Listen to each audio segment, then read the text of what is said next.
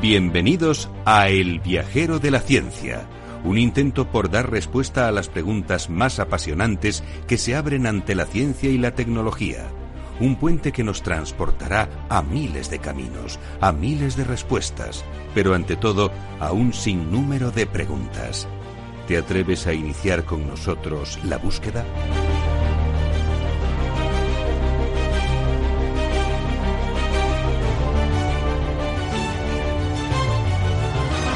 El viajero de la ciencia te invita a dejarte llevar por la curiosidad. Abre tu mente a la infinidad de posibilidades del conocimiento, los datos, las pruebas, las teorías, la tecnología que cambiará el futuro. Todo cabe en un camino que se abre ante nosotros y nos despierta la necesidad de indagar en nuestro entorno y hasta en el último extremo del universo conocido. El viajero ya está en marcha. El viajero de la ciencia, Carlos Alameda. Es ya el último viajero de la ciencia de esta tercera temporada. Qué bonito, qué espectacular. Por eso hemos dejado que hable un poquito más Luis Ignacio, esa voz que nos acompaña aquí en Capital Radio y que también eh, tiene una presencia aquí en el viajero de la ciencia. Y, tan buena, ¿verdad? Porque es una voz que nos eh, encandila a todos. Hoy es el último programa de esta tercera temporada, como os digo. Un programa en el que hablaremos mucho sobre exploración espacial y con atención muy especial a los retos que nos esperan en Marte y a la protección de nuestro planeta de los temidos asteroides.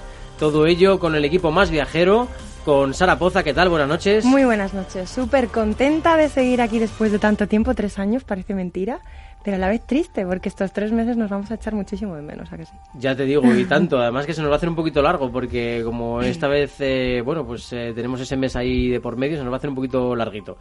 Y además que Sara, Ara, eh, que también está con nosotros, buenas noches. Siempre, siempre cuadramos el nombre, Sara y yo. Sara y Ara. Sara y Ara. Eh, y además nos vamos a despedir con, no con Elon Musk, que Mm. podría haberlo hecho, ojo, Es una- podría haberlo hecho, Pues saldrás. pero con asteroides, que está relacionado. Que está relacionado con Elon. Además es una Fíjate buena noticia que a lo mejor eh, no nos vemos en septiembre. Bueno, es verdad, cuidado con Bueno, el asteroide. ojo, a ver si en ojo. septiembre la vamos a liar. Sí. vaya. Y también tenemos con nosotros a Teresa Gundín. Buenas noches, viajeros. Secundo a Sara completamente. Súper contenta de otro año más y otra temporada más. Que Teresa no estuvo en aquel primer programa mítico, eh, Ara y Sara sí, pero ha sido una de las incorporaciones de los superfichajes que hemos tenido durante estas eh, tres temporadas del Viajero de la Ciencia. ¿eh? Superfichaje, el de Teresa Gundín. Y como sabéis, siempre colaboran con nosotros Teresa Fernández, que ha estado en la gestión del proyecto y en la edición. Y también Beatriz Álvarez, eh, que también está con nosotros, y San Manuel Bueno Mártir, que tendremos alguna noticia de él, ¿eh? Eh, no, no lo descarto. Y a los mandos de sonido más científico, Néstor Betancor, que nos llega con eh, todo preparado para que conozcamos lo más importante que ha pasado esta semana en ciencia y tecnología.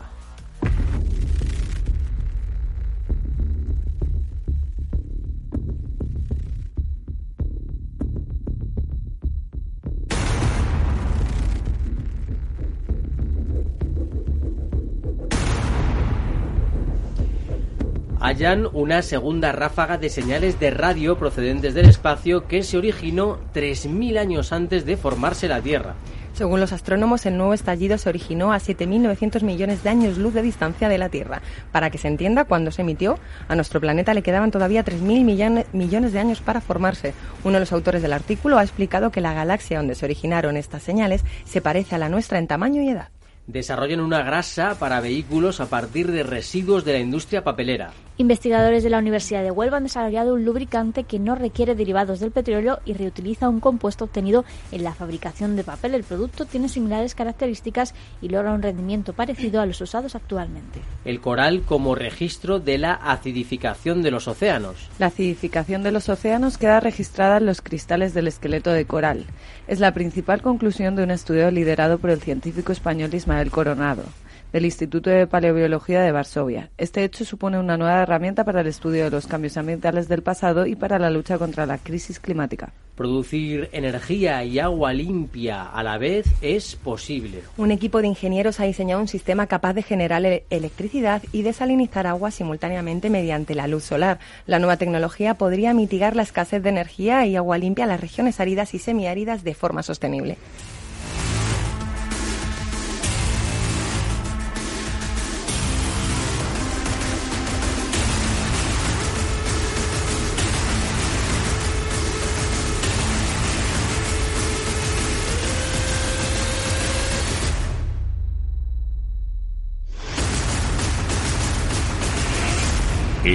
De la ciencia, Carlos Alameda.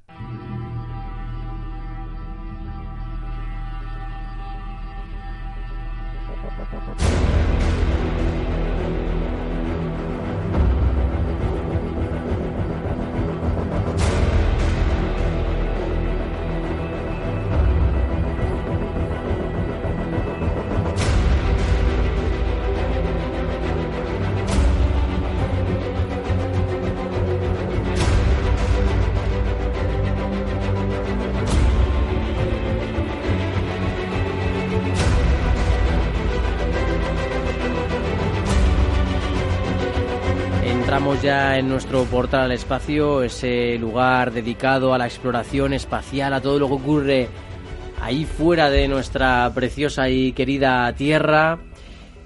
Y hoy con un tema un poco amenazante. Voy a decir una fecha, 27 de septiembre. 27 Vale. de septiembre, apuntando bien, ¿eh? Acordaos, porque luego volveremos a, a- a esta, a esta fecha de finales de, de verano, así que acordaos, porque primero vamos a hablar del Día del Asteroide, que fue hace unos fines de semana, y aunque parezca una película de estas de, de Estados Unidos, de Independence Day y demás, por cierto, hace poco también celebraron el Día de la Independencia, el día que Estados Unidos salvó al mundo en, en la película, eh, de Will Smith también, eh, con Will Smith Aliens. Siempre salva el mundo. Siempre salva el mundo. Es maravilloso siempre. Eh, bueno, es el día para concienciar a la sociedad sobre el- la cuestión de los asteroides y la investigación espacial sobre los asteroides. Entonces surgió la pregunta, ¿qué está haciendo el mundo, la Tierra, por eh, defendernos planetariamente como planeta de las amenazas espaciales eh, de, de asteroides, no de alienígenas? Que también hay planes, ojo, ¿eh?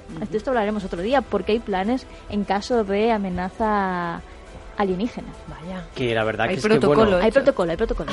Esto- No tengo muy claro cuál, pero supongo que depende de la amenaza. Pero Bueno, como los militares saben muchas cosas que no nos quieren contar. A lo mejor ellos ya saben algo que, bueno, en fin. Pero bueno, para, para mm, tranquilizar a la gente, hemos de decir que el, el planeta tiene protocolo de protección antiasteroides. ¿Qué estamos haciendo para ello? Bueno, pues eh, a los objetos, eh, vamos a ponernos un poco en situación, a los objetos cercanos a la Tierra, en cercano término espacial, eh, se les llama neos, que queda como muy bien. Ajá. ¿Vale? Eh, para que el- las agencias espaciales puedan eh, saber sobre estos objetos, tienen que saber exactamente cuál es su trayectoria. Es decir, están estudiándolo durante años para saber más o menos cómo se mueven y calcular si pueden pasar cerca o no de la Tierra y evitar choques en caso de, de serlo. La proyección es uno- a unos 100 años vista, es decir, podemos saber si un meteorito nos va a destruir Vale. con 100 años de antelación. Es Bien. decir, no lo vamos a ver. Bien, perfecto. ¿Vale? Bien, que, estéis Vale. tranquilas. Nuestros hijos. Bueno, ¿Qué hijos? ¿Qué? Así que de momento y, y en, en lo que se refiere a los neos hay pocas opciones, ¿vale? Em, Pocas o ninguna. Que se- esto se puede consultar en la web de la ESA, si alguno tiene curiosidad eh, cuántos hay. De todas maneras voy a decir la cifra, hay 20.304 objetos cercanos, o sea, 20.304 neos identificados por la, por la ESA, de los cuales 866 son de la lista de alto riesgo. En 100 años, bueno, no está mal, ¿vale? Y ojo que dentro de esa lista hay una clasificación que parece aquello la liga. Ah, claro, sí, están los... El más, los más peligrosos, el sexto más peligroso, el séptimo más peligroso. Exactamente, hablaremos del sí, el primero más peligroso de momento, ¿vale? Ujú. Pero, Pero- no es el del día 27, ¿no? Hablaremos. Vamos a dejarlo hablar. Vale. La pregunta, ¿qué está haciendo, eh, en este caso la ESA o la NASA, para, eh, bueno, pues prevenir esos eh, miles de neos que nos amenazan eh, de aquí a 100 años? Pues hay tres planes. Y a mí personalmente no me gusta ninguno. pues estamos apañados. Con- El- voy a empezar por el peor, ¿vale? El primero, el nuclear. El nuclear. ¿Esto se basa en lanzar una ojiva nuclear contra un asteroide? Exactamente. Problema, Es una barbaridad, ¿no? eh, puedes, o sea, solo puede desviar la trayectoria porque eh, la ojiva nuclear tiene que lanzarse eh, muy cerca de la Tierra. Es decir, no puede ser a semanas vista, tiene que ser prácticamente a horas de la Tierra. Ah, de, de que pase. de que impacte, de que sí, impacte. de que impacte. Lo que haría la ojiva nuclear sería impactar contra uno de los lados del asteroide y desviar su ruta, porque si impactase en el centro del asteroide generaría una, una, una expansión del mismo asteroide y, y al final vamos todos al mismo sitio. Es decir, a tomar por saco. al, al- a, la, a la- a la oscuridad a la eterna. Que generaría una lluvia de meteoritos que sería potencialmente más destructiva que un propio meteorito. ¿Vale? La siguiente, la cinética, que es la que defienden como más factible y segura. Bueno, vamos a ver. Eh, solo puede desviar eh, meteoritos de entre 300 y 600 metros. Que bueno, es un, un tamaño bastante factible. Eh, y eh, también es un problema porque tiene que estar muy cerca de la Tierra, tiene que estar prácticamente orbitando eh, la, la órbita terrestre porque supone que un, impact, un, un- un satélite de órbita terrestre impacte contra el asteroide y haga lo mismo que la nuclear, que lo desvíe a otro, a otro sitio. Pero tendría que ser, claro, dependiendo, imagino que del tamaño del asteroide. De 300 a 600 metros. Claro. Más allá de eso, el satélite no podría ¿Y a- desviar la trayectoria del ¿Y a qué distancia de la Vale. Tierra tiene que impactar? A órbita terrestre. Ah, o sea, ya, Ya- aquí. Muy bien. O sea, lo- Preparado, muy seguro ya. todo. Sí, sí, lo todo. estaría ya abrazando prácticamente. Y la última de ellas es el método tractor, que es el más seguro para la Tierra, pero el más complicado porque tiene que tener una proyección de muchísimos años vista. Eh, solo puede, o sea, entre meteoritos de entre 75 y 800 metros, lo cual nos da un poco de margen en cuanto a tamaño, se puede, y se puede preparar entre 25 y 100 años antes. Bueno, bien. Sería enviar una sonda eh, a, la, a la trayectoria del meteorito y esta sonda iría desviando poco a poco la trayectoria del meteorito con fuerza. Bueno, Bueno, a mí esa sí me gusta. esta es muy bonita. El Pero problema es, factible.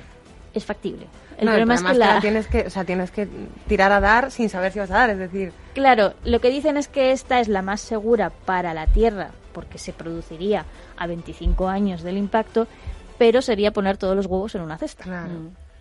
Bueno. Y eh, imagino también que supondrá una gran cantidad de energía, porque para desviarlo habría que tener un re- una especie de reactor eh, que moviera esa nave. ¿no? Exactamente, Moviera- el- que- perdón, que moviera la nave, que moviera el meteorito. La sonda se colocaría a uno de los laterales del meteorito en su trayectoria y con reactores en fuerza opuesta iría poco a poco forzando al meteorito para que para moverlo.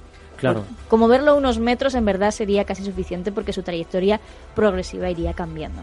Claro. Porque no es posible que el meteorito se destruya en el espacio. ¿Por ciencia infusa? No, bueno, que se vayan Es decir, allí, pongan, pongan una serie de... El problema, a Lo ver, vayamos destruyendo poco a poco, ¿no? A lo mejor espacial. enviándole... el no problema es contaminaríamos el espacio, pero... que habría que llevar eh, una sonda tripulada para poder eh, destruir el meteorito porque habría que detonar los, lo- las ojivas, en este caso, contra el, el meteorito. Bueno, a, a no ser que empecemos a hacer investigación espacial tripulada y... Que de hecho esto se ve en la película de Deep Impact, no sé si la conocéis. Sí. Bueno, pues es lo, precisamente lo que hacen, intentan Claro, destruir de ahí va- el, el meteorito introduciendo ojivas en el interior, que al final lo que hacen es eh, dividir el propio meteorito. De hecho, ahí podemos ver los dos tipos de... Ah, esto en, Bueno, Arma- hecho- en Armageddon es. ¿O No, en- en Deep Impact. Deep Impact. Podemos ver Ah, la, el método también. tractor. Eh, eh, ¿Perdón? En la de Armageddon. no, en, la, en la de Bruce Willis, decís. Y... No, Deep No. Impact eh, es, que en la de Bruce posterior. Willis también Ah, hacen es lo muy- mismo. es parecida, ¿eh? Intentan meter eh, un explosivo Sí. nuclear a base de una perforación dentro del meteorito. Eh, pero claro, in- eso implica que haya un grupo humano que se desplaza hasta el meteorito, que llega allí y que eh, lo coloca en el sitio estratégico. O sea, que perfora. O sea, me parece una cosa eh, increíble, Pues digno el- del Hollywood, vamos. El concepto es el mismo. En el caso de Deep Impact podemos ver la, la misión nuclear que falla y la misión que, bueno, un poco más fantástica, que es introducir eh, las ojivas dentro del meteorito. Pero Claro, eso, para detonarla posterior. el problema es eh, aterrizar en el meteorito porque suele tener bastante peligro para las naves espaciales. Ya nos cuesta aterrizar en la Luna, que es un elemento estático respecto a la Tierra. Eh, imagínate algo que se está moviendo a miles de kilómetros. Es muy complicado. no, no lo baraja la ESA de momento. Veremos en un futuro. Pero volvamos a los, a los neos. Hemos comentado que hay una lista de muy peligrosos o altamente eh, observables por parte de la ESA.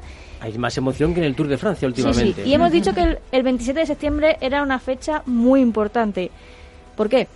Porque el 27 de septiembre llega el, voy a decir el número, 2006 QV89, que es el primer neo peligroso que podría amenazar a la Tierra. Está el problema, ¿por qué es muy peligroso?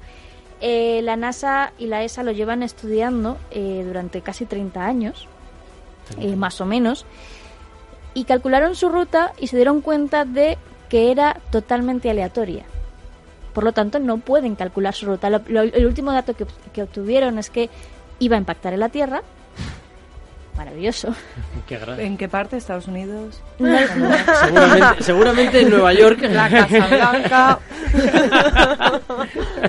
Eh, el último dato que obtuvieron fue que iba a impactar con la Tierra, no sabían exactamente dónde, porque depende de la rotación de la misma y cálculos eh, que todavía no tenían claros, pero es que desde entonces, desde hace un montón de años, no tienen visión de este, este asteroide. Solo tendrán visión del mismo unas semanas antes del posible impacto. ¿Qué? Exactamente. Pero bueno, es que esto, sea, es como, esto es como cuando te tiran una piedra, Y no la ves. piedra va ahí Claro. moviéndose porque si hay viento, porque no sé qué, por no sé cuánto, y, y no sabes cuándo te puede dar, si- o si te puede dar o no. Pues estamos en ese punto en el que te lanzan una, una piedra y estás mirando hacia el sol y no ves la piedra y, te- y en el último momento ya cuando la tienes encima tienes que, te da que esquivarla, ¿vale? la cocorota. Eh, es decir, a mediados de agosto eh, podrán volver a ver el, el asteroide y determinar exactamente si finalmente impacta con la Tierra o pasa de largo. El problema es que como la ruta era eh, aleatoria, pues no podían saber si finalmente Claro, pasaba. pero es que para mediados de agosto ya no nos da tiempo a la medida cinética. Ya no nos da tiempo a lanzar el tractor, ¿no? A la cinética sí. A la cinética nos da tiempo, Ajá. al tractor no. Tractor Vale, no. bien. O sea, en este la- caso la cinética y la nuclear también. nos daría tiempo. Eh, ¿Vale? Sería- Una historia preciosa. Nada Vale. catastrofista. Eh, siguiente problema. Hemos dicho que la medida cinética es para asteroides entre 300 y 600 metros. ¿Cuánto mide el 2006 QV86? Entre 30 y 40 metros. Es decir, la cinética ya también nos la hemos cargado. Ostras. ¿Vale? Eh, vamos a las buenas eh, noticias, ¿vale? Qué Hay, pequeño. Esto se está complicando poco hay a poco. entre 1 y 7.299 posibilidades de que haya impacto. Bien, Vale. menos mal. ¿Vale? Vale. ¿Es peligroso? Bueno, pues depende. Vamos a matizar. Si llegase a impactar con la Tierra, el- la propia... eh, ¿Cómo se llama? La, lo que La- protege la Tierra. Sí, la, la, la la atmósfera, la Sí. atmósfera de la Tierra, que me, me he quedado en blanco, disolvería parcialmente el volumen del meteorito. Por lo tanto, quedaría reducido a menos del tamaño que está previsto. Esto daría tiempo igualmente, si en el momento en que sepan el lugar del impacto exacto, a desalojar la zona. Es decir, a lo mejor destruye Jarandilla de la Vera. Pobrecillos. Ojo con los de Jarandilla, ¿eh? Ojo con los Ojo, Jarandilla. porque son capaces de... O- Además es bien bonito Jarandilla. O Villanueva del Cortijo, no lo sé. O un pueblo de Wichita, también. Pero mm, no habría víctimas O sea, mortales. Digamos, claro, digamos también. que podría ser, Podría caer en el mar. Digamos que esa sería un y poco la arrasar un magnitud. continente con el maremoto. Claro, para- No sería, probablemente hubiese, mm, bueno, depende de dónde cayese, si cayese cerca de una zona eh, con archipiélagos, eh, habría posible un peligro de, de, de maremoto por la proximidad y la, la- el bajo nivel del mar de esa zona. Si cayese en el medio del Atlántico no habría ningún problema. Vale, o sea, para que los formas, oyentes... dicen que, sí, perdona Sara, dicen que este, este meteorito en particular, 40 metros de diámetro, más lo que pueda perder en el choque con la con la atmósfera y lo que pueda perder en, eh, en otro en las capas altas de la, ¿De la de atmósfera? atmósfera, em, lo que puede ocurrir no sería mayor que lo que ya ha ocurrido una vez en Siberia cuando cayó un meteorito de estas mm, características más o menos parecidas. Hay que Con lo recordar- cual tampoco nos tenemos que asustar demasiado. Hombre, tam- tampoco es cuestión de que nos hagan un queso gruyere aquí en la Tierra, pero eh, ver, no hay que asustarse en principio. Esto es como todo. Si, si dicen que va a caer en mitad del Atlántico o en mitad de la estepa siberiana o en el Sáhara, pues dices, bueno, menos. Si te dice que va a caer en el centro de París, en el centro de Nueva York, Claro, claro. en no, el centro de es Londres tremendo, o de claro. Japón o de Madrid o en Roma, ahí, en todo el medio, pues a lo mejor dices, uff, esto ya va siendo más, más peliagudo. Va siendo Bueno, una amenaza al patrimonio cultural histórico. Efectivamente, eh, por la trayectoria que lleva y el tiempo que tardaría en, en llegar a, a impactar, daría tiempo a desalojar la zona. Víctimas mortales no, víctimas mate- o sea, problemas materiales. Bueno, pues Claro, a ver, si podemos hablar de un desalojo y no de una catástrofe mundial, pues ya me alienta. Si no estamos hablando de algo tipo los dinosaurios. te diré que en los próximos años, en esos 100 años, de momento no hay ningún asteroide eh, que ponga en riesgo la vida de, de la Nosotros, nosotros De momento, ponemos la vida lo- de la bueno, Tierra en sí. riesgo. Eh, pero bueno, Acabaremos es- antes con eso ello. es el- otra el parte. asteroide que cualquier interno, ¿no? asteroide terrible Igualmente de los lo- Neo de Ara. la ESA sigue estudiando porque aunque tengan esa proyección de 100 años no quiere decir que se añadan nuevos con el paso de los años. Puede ser que no los vean o que no tengan visión eh, a- o, o que no hayan nacido todavía esos asteroides, quién sabe. Bueno, a lo mejor el- dentro de unos años está ya un planeta y, y bueno, pues nos vemos eh, arrastrados por su, por su fuerza. No lo sabemos. Qué curioso, qué curioso. ¿Os ha este gustado como tema para, el, para el verano, verdad? Hombre, hombre, es maravilloso, ¿sabes? cinco minutos embelesadas. Estábamos, eh, imagínate, ¿no? La gente pensando en Esto- las vacaciones, en el Malibú y... La Que se te han moraleja, acabado las vacaciones. la moraleja, Que cambies el billete. disfrutad de, la, disfrutad de las vacaciones porque, bueno, pues... Bueno, deja disfrutar de la vida, Claro. porque nunca se sabe. porque Nunca se nunca se sabe. sabe. Verdaderamente disfruta del hoy, que mañana ya veremos. Yo solo ¿Qué pido, solo pido una cosa, un poco más de investigación en el tema de la prevención Sí. antichoques, porque a mí estos nuclear, cinético y tractor mm, se me quedan cortos. Hombre, la verdad que, a ver, convendría tener algún tipo de, de escudo un poco más potente, ¿no? Algo, un sistema de defensa más capaz. El problema Pero, es que claro, se es que el problema es utilizaría, que somos... se utilizaría entre países más que, que antiasteroides. Exacto. Y, y luego es que el problema es que somos una, somos una especie muy poco evolucionada. Es decir, por mucho que nos creamos que somos muy inteligentes, ante ciertas cosas de la naturaleza todavía no sabemos qué hacer. No, Entonces eh, estamos completamente perdidos y a merced de lo que pueda ocurrir en el espacio. Y plantear una cúpula que rodee la Tierra es, creo Claro, que es un es reto, que- un reto complicadillo. Sí, sería muy complicado, la verdad. Pero bueno, la verdad que yo creo que, con, por ejemplo, con desarrollar naves capaces de, de hacer viajes interplanetarios, eh, ya podría ser algo interesante, porque ya con esas naves quiere decir que controlas una capacidad y una potencia eh, motora muy, muy, muy fuerte. Bueno, y puedes Y intervenir en una trayectoria en un momento dado. Claro, igual puedes conseguir eso, ¿sabes? Puedes int- no, no lo sé, ¿eh? pero imagino que sí. Que con esa potencia tú puedes ya intervenir en una, en una trayectoria al estilo de lo que comentaba Ara, ¿no?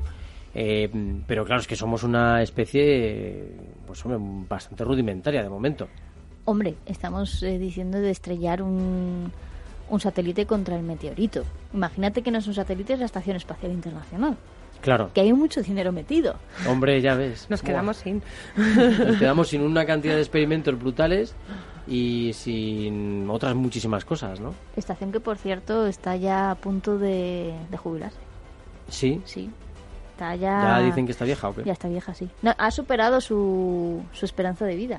Mm. Eh, con Bueno, bastantes está años. muy bien. Ahora está la previsión de crear una nueva. eh, bueno, pues porque la que está se ha quedado anticuada. Jo, estaría bien. La verdad que es que a veces... Además tiene un poco de mm, fugas. Como el cine, sí, ¿no? Sí, tiene tiene Sí. parchecillo ya. Está, está con, con cinta americana, de esta que dicen que arregla todo. Pues así está. Bueno, yo, le- yo he llegado a leer cosas interesantísimas sobre que incluso habían descubierto eh, ciertos organismos muy pequeños que, que estaban soportando las condiciones de la Estación Espacial Internacional y se estaban desarrollando allí y comiéndose eh, ciertos materiales que hay en la estación.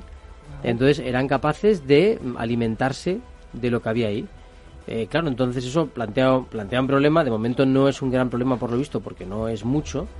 Eh, y de hecho están estudiando si realmente es eso. Pero parece ser que sí. Entonces, eh, bueno, mm, llama la atención. La vida se abre camino. La vida se abre ya camino. Lo dijo Total. Hammond. Ya te digo, ¿eh? nuestro Total. doctor Hammond, que al cual le, le queremos mucho. Pues fijaos, fijaos, ¿eh? qué complicado. Sara, perdona, que... No, que- no, no, no. Ah, vale, pensaba que te había interrumpido antes. ¿Qué va? Pues fijaos qué, qué curioso, ¿eh? Y para que veáis lo que es la ciencia y lo que es el conocimiento, os voy a hablar ahora de paradojas en cuanto al metano en Marte. Vais a alucinar.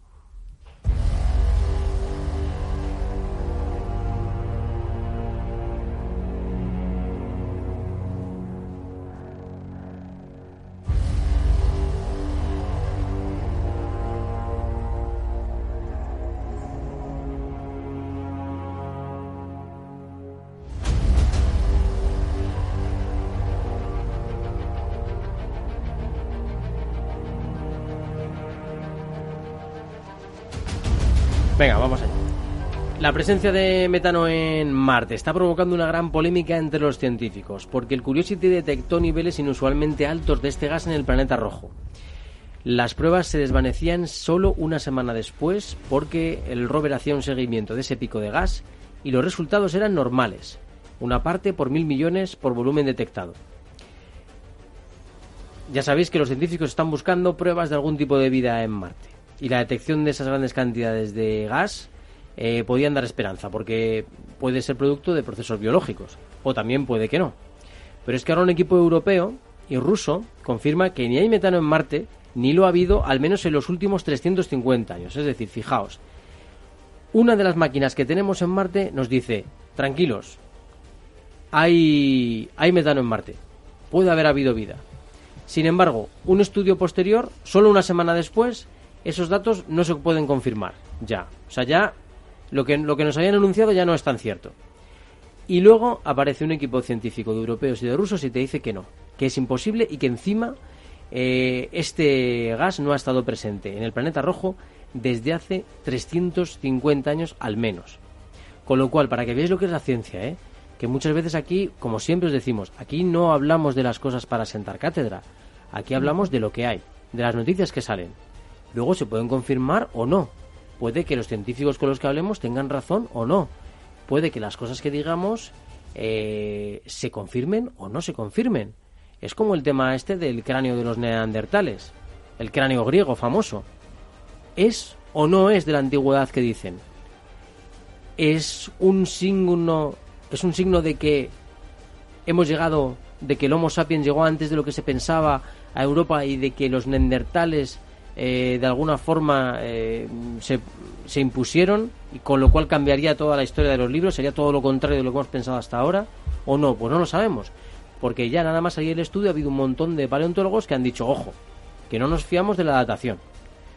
Por eso os digo, eh, queridos oyentes, no tenemos, lamentablemente, la verdad no acampa entre nosotros.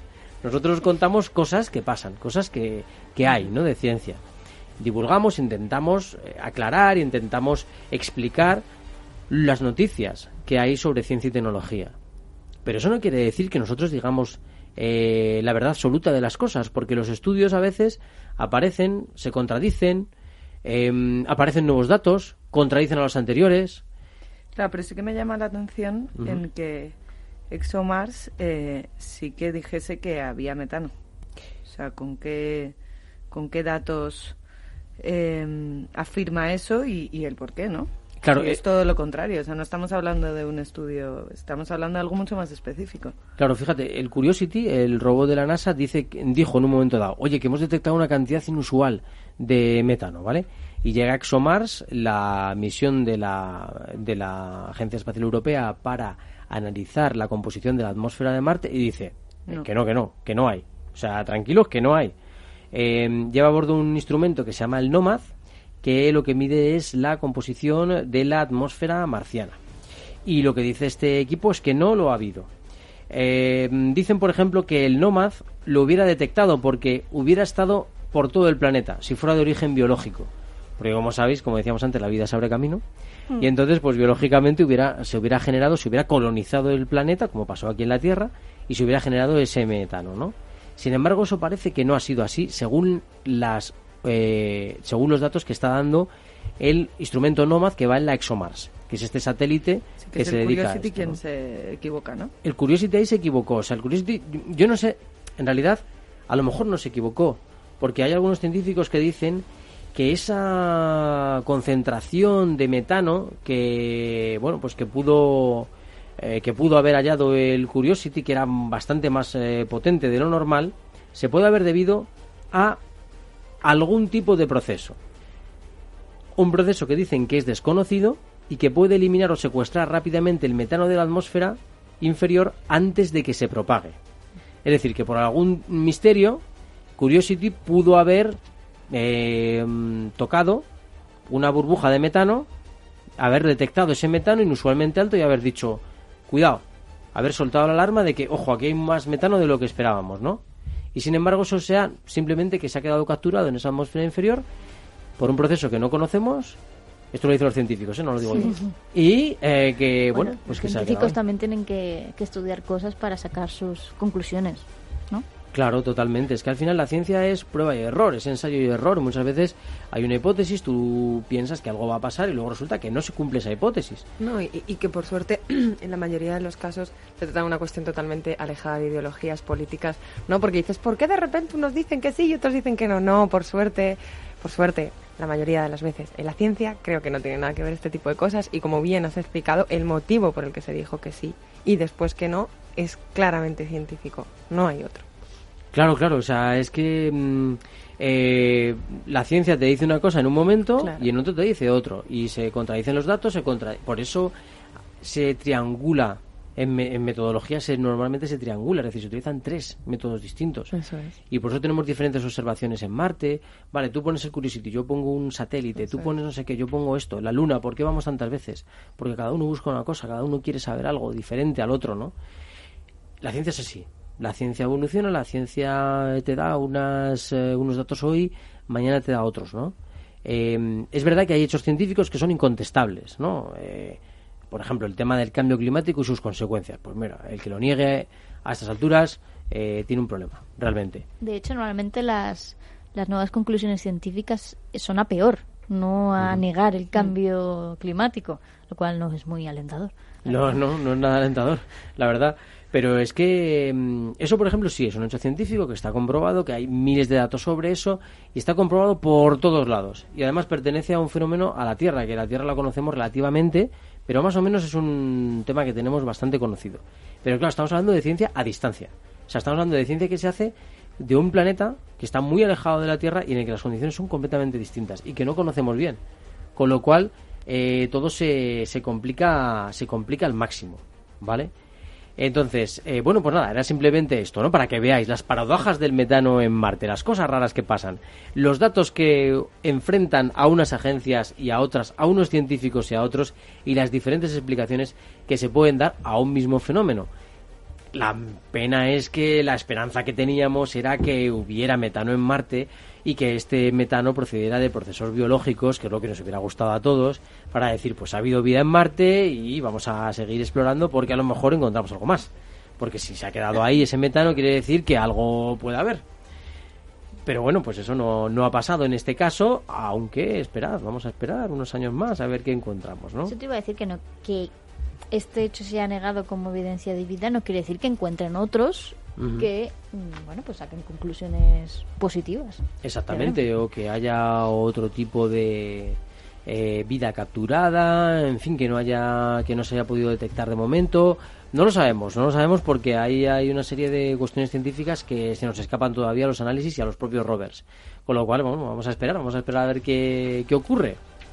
Mientras tanto, en la Tierra buscamos soluciones, ¿verdad?, a problemas del día a día. Por ejemplo, a nuestro maravilloso problema del plástico, que es que de verdad con el plástico la que liamos. Eh, así que vamos a hablaros de una posible solución que os va a encantar. Nos vamos hasta México.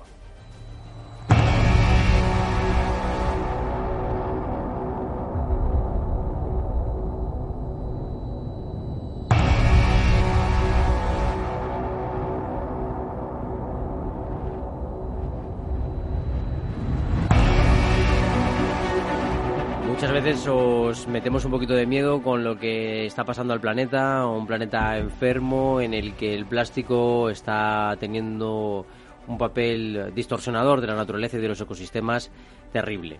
Pero también queremos daros eh, información positiva, información en positivo que nos lleva a conocer a científicos y a personas que están luchando precisamente para que esas cosas no ocurran. Eh, ¿Verdad, Teresa, Sara, que tenemos también esta filosofía, ¿no? Exactamente. Todo, es que perdóname, porque veía que Sara quería también comentar. Eh, sí, yo creo que bueno todo aquello que sea por un mundo mejor, pongámoslo así, como es muy global, es bienvenido. Es bienvenido y más teniendo en cuenta que hay en sitios que se hace todo lo contrario.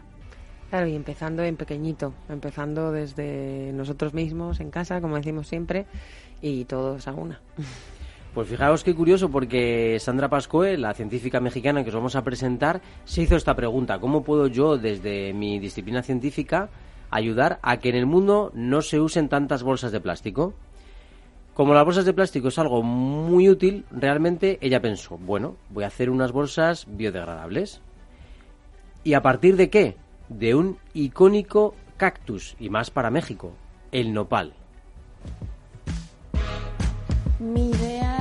Idea es de varios ingredientes naturales obtener un plástico con el cual pueda sustituir hasta cierta manera los plásticos que ahorita utilizamos.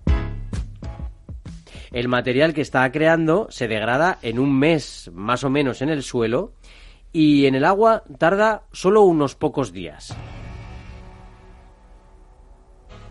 Es un producto que no es tóxico.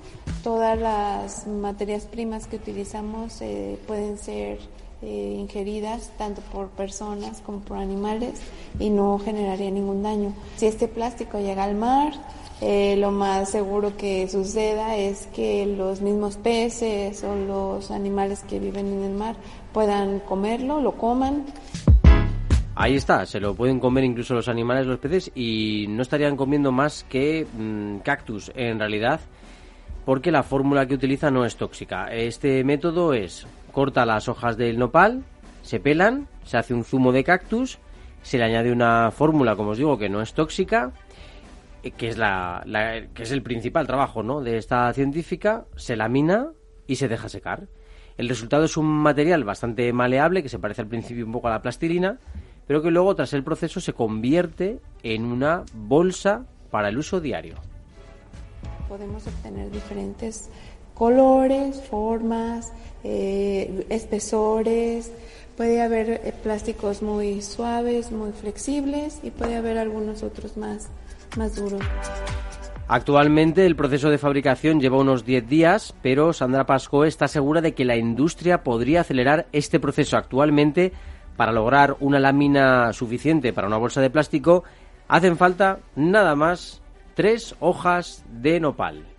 Básicamente para hacer una, una, lámina de este tamaño eh, se requieren alrededor de tres hojas de nopal y la planta sigue ahí viviendo para poder seguir dando más hojas. Pues una planta que además tiene un significado muy importante para México y que podría darnos una gran solución como alternativa a las bolsas de plástico. Ahí pusieron su capital eh, los aztecas, el nopal y el águila. Donde veáis que un águila está encima de un nopal, ahí construid la, capital. Eh, pues fijaos qué curioso. Ahora nos puede ayudar ese nopal también a solucionar un problema muy grande, el de las bolsas de plástico, que además eh, son un peligro para una de las especies más queridas de México, que es la tortuga marina, que se puede ver en varios parques naturales de, de México. Y que nosotros hemos visto, ¿verdad, Teresa? En directo. en directo. No, estaba yo pensando que además de que me parece una idea maravillosa, eh, este material eh, que se descompone y demás, mm, quiere decir, puede llegar a tener incluso propiedades. O sea que si tú lo ingieres, no solo, hombre, a lo mejor en, cuando se crea la bolsa de plástico pasa por algún proceso que ya no digamos que te vayas a comer la bolsa de plástico, pero a lo mejor eso cuando se disuelve, ¿no? No es que no sea maligno, es que a lo mejor incluso puede tener alguna pequeña propiedad que, que no que sea hasta buena. Yo creo que son infinitas las, las posibilidades en realidad. Lo que pasa es que o están por descubrir o de alguna manera no terminan de, de descubrirse, pero yo estoy segura y ah qué fácil suena decirlo no verdaderamente eh, sabemos ya de, de, de, de poblaciones de, de, sociedades que han prohibido terminantemente el plástico de alternativas que las hay y de gestos que día a día nos cuesta nos cuesta a lo mejor cambiarlos porque estamos súper acostumbrados a pues toda la polémica que hay ahora mismo con para qué quieres una bolsa de, de plástico si te compras un aguacate si te compras una manzana ya lleva su propio envoltorio, ¿no? Te lo pesan en el momento y te ponen la etiqueta sobre la cáscara.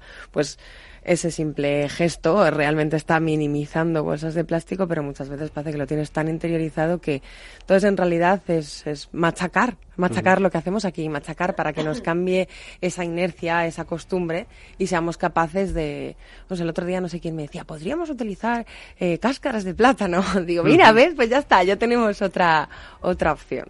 Pues sí, la verdad es que la naturaleza nos da a veces las soluciones a lo que nosotros estamos eh, generando, ¿no? El problema que estamos generando nosotros, quizá en la naturaleza esté la solución. Y es muy curioso eh, el tema de que comentaba también Teresa, porque una de las aclaraciones que hacen los científicos de este estudio es que no precisamente sabe bien la bolsa de plástico, pero es comestible. Es decir, tú te la puedes comer y las tortugas se la pueden comer, lo que no significa que sepa bien. Pero bueno, también, también nos comemos cosas a veces que, en fin, habría que pasarlas por algún tamiz, porque madre mía. Mm, Efectivamente. Bueno, y depende del gusto de cada uno, también te digo. Eh, comemos cosas hechas con petróleo, con lo cual... Esas, esas golosinas Esas que golosinas quemáis habitualmente. que, que son muy atractivas, pero en fin, también tienen sus cosas. Quería comentaros que mm, buscando tienen, un poco... componentes químicos que, bueno, pues que mm, son derivados del petróleo, no es petróleo puro y duro, Sí, pero en sí, fin, sí, exacto, pues pueden, sí. ser peli- son- pueden ser peligrosos. Sí, no, buscando un poco lo que os hablaba de las propiedades, eh, el nopal contiene vitamina A, C, K y B6. También contiene rimoflavina y minerales como calcio, potasio, magnesio y manganeso. eh, los cuales, mm, junto con otros, eh, traen beneficios a la salud. Dicen que es una gran fuente de fibra dietética, lo que hace que sea pues muy digestiva. Así que bueno, a lo mejor pues ni tan mal si tienes problemas de, estómago el, el comerte una, una, una bolsita. No, no, no. No, Pues sí. Todo llevado al extremo, ¿eh? Perdonad, estoy de broma. No, y con todas las propiedades que tiene el nopal y los cactus que en México las utilizan para todo, ¿eh? Sí, Eh, hasta licor, hasta o sea, es- impresionante. La verdad que eso como un como un- una fibra vegetal, ¿no? Puedes sacar tantas cosas buenas de ellas, ¿no? Deberíamos Pues, aprender. Deberíamos aprender muchísimo de la naturaleza y de todas las eh, de todas las opciones que, que nos permite. La verdad que me ha encantado este mm, eh, conocer a, a este estudio y conocer a estos científicos que están trabajando en estas bolsas de plástico, porque la verdad es que su taller parece como muy manual, parece que están haciendo manualidades y en realidad están solucionando un gravísimo problema de nuestro planeta. Así que nada, ya sabéis, seguimos con más temas aquí en el viajero de la ciencia. Y en concreto nos vamos a Mallorca con Pedro Guas, que ya nos está esperando, otro de los grandes colaboradores que tenemos aquí en el Viajero de la Ciencia. Y hoy, como es el último programa, no hemos podido más que llamarle. ¿Qué tal, Pedro? ¿Cómo estás? Hola Carlos, ¿cómo estáis todos? Pues bien, aquí un poco achicharraditos ya, pero me han dicho también que en Mallorca habéis pasado algunos días de altas temperaturas. Pues aquí la ola de calor extrema, eh, temperaturas de casi 40 grados, sumarle la humedad y imaginaos el caldo de cultivo que tenemos por aquí. Ay, Pedro, si es que de verdad no nos deja vivir el tiempo, ¿eh? Mm, Pero lo bueno es que aquí hay playas y nos refrescamos, estáis todos más que invitados a la roca, ya lo sabéis. Oye, Pedro, ¿y sigue la ola de calor o no? Que yo voy para allá en unas horas. Pero tú Pues- vas a otra isla. Bueno, voy a Pues otra vamos, isla. aquí la ola de calor se para, si vienes tú se para. Vale, perfecto. Si llamado, llamado y lo han parado todo ya. Gracias, Pedro, por la gestión. Eh, el tema de las medusas, ¿cómo va por allí? Pues con el calor hay muchas más. El otro día creo que fue en Ibiza, salió una noticia, los compañeros de, mm, de IB3 eh, tuvieron que cerrar un par de playas por el tema de medusas. Bueno, pues Ya nada. sabéis que cuando hay calor, vamos, Claro. aquello es... Todo bien por los Baleares. ¿Cuándo vas a venir a vernos, Pedro? Pues en septiembre me lo he puesto de propósito de nuevo, de nuevo curso. Ay, genial. bien. Con la, La- vuelta, la vuelta de, la de la pregunta es cuándo Sí, vamos sí. a verle él. Ahora aquí aprovechando vacaciones, aprovechando mesecito de vacaciones y, y nada, mirando temas y cosas para seguir colaborando con vosotros. Genial. Nosotros Qué nos montamos un programa en la playa cuando quieras, ¿eh? Nos llevamos los micros Mm. y nos plantamos ahí. Además que así Habrá que que la hablarlo. arena Queda- fenomenal. hablar de mil temas. De También mil me a la cabeza un tema que podíamos, que incluso en septiembre tampoco no, no se nos va de tiempo porque sea temporal. El tema de la posidonia y la importancia que Ay. tiene y toda la protección que, que se está haciendo. Me encanta. Sí. de bueno mm, supongo que al- alguna vez lo habéis hablado sabéis que hay una problemática bastante fuerte con, con las praderas de Posidonia que aquí Mm. tenemos creo que el, un 50% más o menos de la Posidonia de, de toda España está está por aquí y se está protegiendo bastante por el tema de amarres y, y fondeos y, y es un tema que se está concienciando en los últimos dos tres años por, por la importancia que tiene. Claro, la repercusión en el, en el ecosistema es grande. Sí, eh, yo leyendo un artículo y hablaba eso, que es mm, como si fueran, bueno, bosques, o sea, la importancia que tienen igual que si fueran los, los árboles a nivel de mm, del CO2, absorber el Ujú. CO2 y oxigenar lo- las aguas, las, las mm, aguas más cristalinas son las que tienen más posidonia precisamente por eso y la gente a lo mejor dice es un alga y hay que quitarla y ni mucho menos. Exactamente, y además que también que protege a muchas especies animales, ¿verdad? Y forma parte de ese ecosistema fundamental de, eh, del Sí, Mediterráneo. sí, todo, claro, todo, toda la fauna que hay ahí de, de microorganismos y demás, pero claro, mucha gente dice fondea aquí y ya está, y lo mejor un megayate de estos con un ancla de, de dimensiones enormes y arrastra Claro. pues, un montón de, pues es como si fuera a talar un bosque. Claro. Ah, y claro, a lo mejor la gente no lo asocia tan tan directamente. Dice, bueno, estos son algas y qué asco, me lo quito del primero, tal, pero, Y se están llevando pero a tiene su cabo importancia. se están llevando a cabo algún tipo de iniciativas, tienes conocimiento para, bueno, pues para informar al final, Pues ¿no? sí, mira, em, en, leí en la bahía de Poyensa, en el norte de la isla, eh, están intentando reproblar y era, mm, era curioso porque lo que hacían, cogen como estructuras de hierro, les unen los esquejes de, pues de Posidonia y lo, lo ponen en el suelo marino Hmm, y para que, mm, claro, para que intente agarrar claro. y para que el hierro no haga, digamos, contamine al, al esqueje, lo protegen con, con cera de abeja. Mm, Era curioso qué bueno. para que no se produjera esta contaminación y favoreciera el crecimiento del, de los esquejes y habían repoblado como una hectárea y media. Que esto es una parte ínfima, pero claro, tienes que ir haciéndolo poco a poco. Ujú.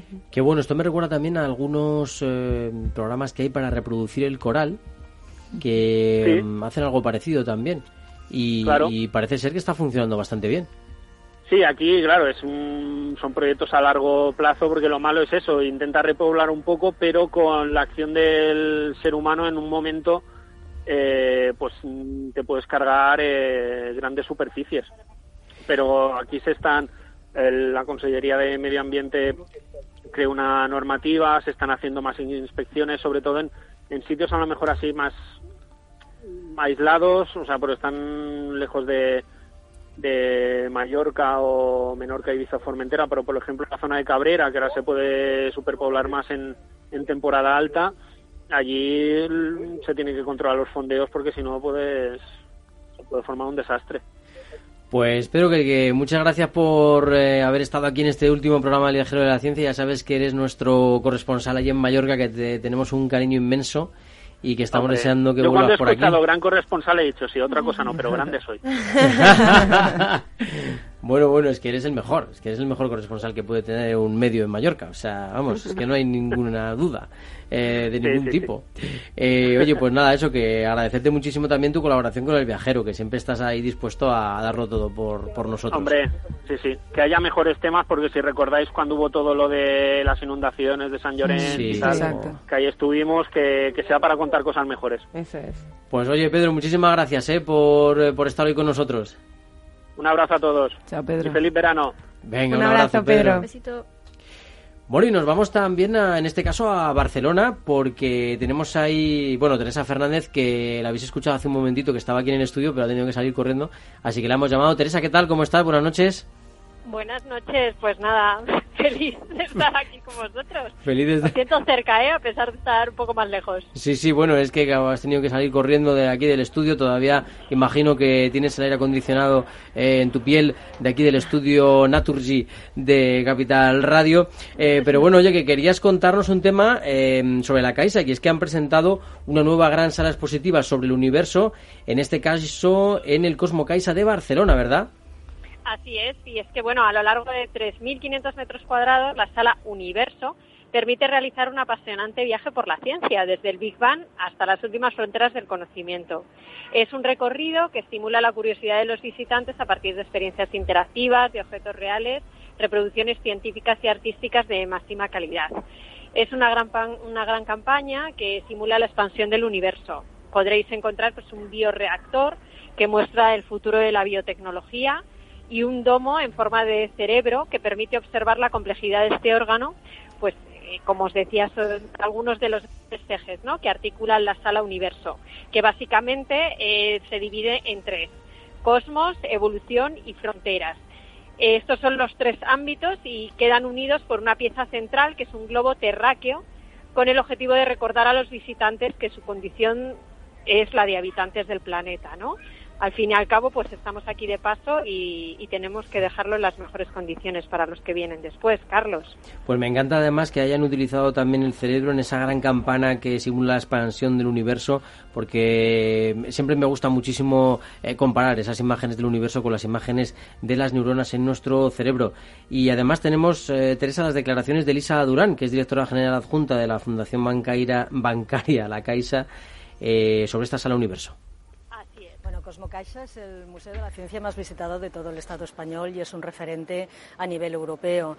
Eh, nació hace 15 años, después de, de 30 años más de experiencia como Museo de la Ciencia, pero Cosmocaixa se inaugura hace 15 años y desde ya hace 7 8 años nos propusimos eh, mantener el museo como, como un referente en el mundo de la ciencia. Para ello es necesario contar con la tecnología más puntera en museografía y también poder explicar los avances científicos que son constantes. Y es por eso que nos planteamos eh, renovar eh, este, este corazón ¿no? de, de Cosmocaixa y presentamos hoy la Sala Universo. La Sala Universo lo que propone es un viaje eh, desde el Big Bang hasta las últimas fronteras del conocimiento. Eh, es poder explicar la historia de la materia y de la vida de una forma muy comprensible para nuestros visitantes. El objetivo de Cosmocaixa es eh, poder divulgar eh, la ciencia a toda la ciudadanía, es estimular las vocaciones científicas entre los más jóvenes y poner en valor toda la investigación científica. Y para ese viaje hace falta pues tener las mejores experiencias interactivas, objetos reales y, reproducciones científicas y artísticas que hagan muy atractiva uh, la visita a, a, toda la ciudadanía, a todas las personas que, que se acercan a Cosmocaixa. Es imposible disociar Cosmocaixa de la comunidad educativa. En estos 15 años han pasado por Cosmocaixa casi 12 millones de personas, de los cuales 2 millones han sido escolares. Por lo tanto, eh, poder estimular ese espíritu crítico y científico a todas las personas y poder eh, dar herramientas y conocimiento para afrontar los retos del presente y del futuro y que nadie quede excluido de esos retos es una obligación y una misión de la obra social de la Caixa y sobre todo de este Cosmo Caixa. Pues muchísimas gracias Teresa Fernández por traernos este tema. Gracias a vosotros. Si me permites, Carlos, brevemente, gracias a ti y a las compañeras por esta magnífica temporada y, por supuesto, a todos los que nos escuchan. No habría sido posible fuerte. sin ti. No habría sido posible sin ti, Project Manager. Y además que Feliz sí, ¿eh? verano, chicas. que esta temporada hubiera sido imposible sin Teresa Fernández. Es nuestra líder. Un abrazo enorme, Tere. Pues nos vamos. Eh, ya sabéis que en redes busquéis el vejero de la ciencia y nos encontráis en capitalradio.es. Tenéis todos nuestros programas y también en vuestras aplicaciones favoritas. Por favor, buscarnos en Facebook, en Twitter, en capitalradio.es porque ahí estamos para vosotros. Eh, os queremos, ha sido una gran temporada y volveremos con la cuarta con mucha más fuerza y con mucha más energía. Hasta pronto. ¡Hasta pronto! Besitos.